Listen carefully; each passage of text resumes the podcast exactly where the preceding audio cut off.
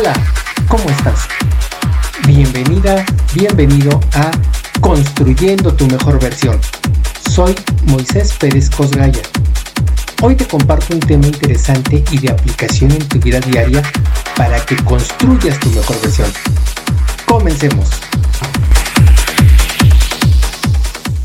Pablo es un líder de proyectos que se puso como meta aprobar el examen de certificación como Project Manager Professional y me contrató porque después de varios cursos especializados no le era posible presentar con éxito los exámenes en los diferentes simuladores a los que tenía acceso y esa situación le estaba causando una profunda inseguridad y dudas respecto a su propia capacidad.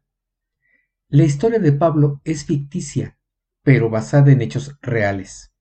Trabajamos desde diferentes perspectivas, pero para efecto de este episodio me enfocaré específicamente en las certificaciones en general. Le pregunté a Pablo qué tipo de preguntas se le dificultaban más. Después de pensarlo un poco, me dijo que las que planteaban alguna situación específica, es decir, las que se referían a la aplicación de conocimientos, y que las preguntas teóricas le eran mucho más fáciles. Lo primero que revisamos con Pablo fue la definición de certificación. La certificación es el procedimiento realizado por un organismo que da garantía por escrito, eso es un certificado, de que tu servicio se ajusta a normas, lineamientos o reconocimiento de organismos dedicados a la normalización nacional o internacional.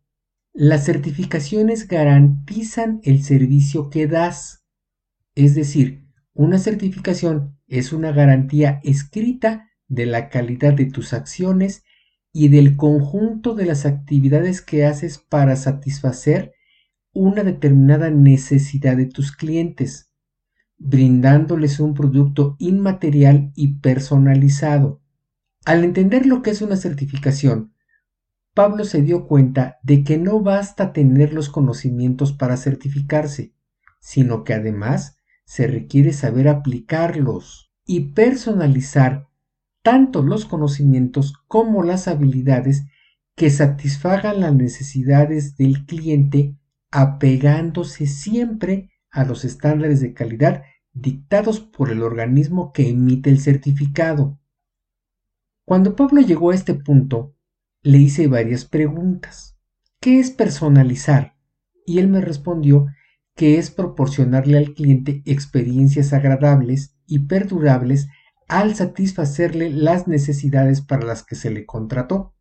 Luego le pregunté cuál sería el primer paso para asegurar que las experiencias sean agradables y respondió que es conocer al cliente. ¿Y cómo se le conoce al cliente?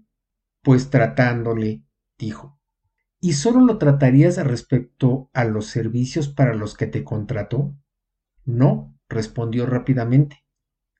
¿Qué deberías hacer para tratar a tu cliente? Pues hablar con él, estar donde él esté. ¿Y qué es lo que buscarías saber de tu cliente? Sus gustos, sus costumbres, sus valores, el ambiente en el que se desenvuelve. Mm, entonces, dirías que para poder dar un servicio personalizado deberías tener buenas estrategias de comunicación interpersonal en particular y buenas habilidades interpersonales en general? Sí, me respondió. Le pregunté a Pablo si él había tenido la oportunidad de desempeñarse como administrador de proyectos, al menos por algún tiempo, como sustituto o si cuando menos había podido hacer alguna de las actividades de ese rol.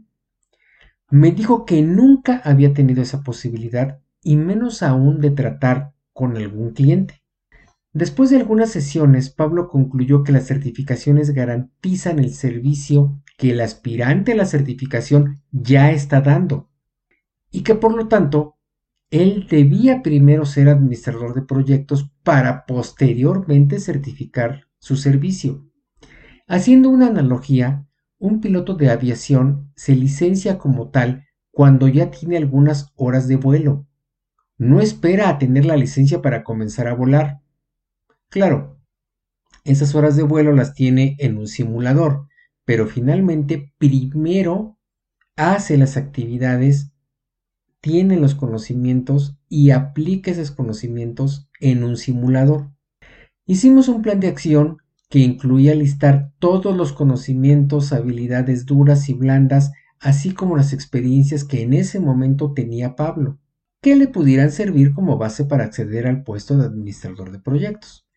Listar las que aún le hacían falta y, además, acciones para ir aplicando el puesto, para tomar práctica en el puesto. Di seguimiento a Pablo durante un año y tres meses, al término de los cuales ya había tenido la oportunidad de sustituir en un par de ocasiones a administradores de proyectos. Había aprobado su examen y ya tenía tres ofertas de empleo como administrador de proyectos. Pues bien, como te podrás dar cuenta, las certificaciones son garantías del servicio que ya prestas no son garantías del servicio que vas a prestar. Por eso es importante que te certifiques primero en aquello que ya dominas.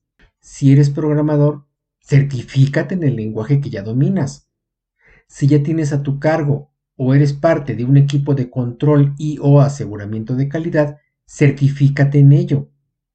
Si quieres certificarte en un rol opuesto que aún no desempeñas formalmente, busca oportunidades para adquirir los conocimientos y habilidades y además tener las experiencias correspondientes antes de aventurarte a conseguir alguna certificación.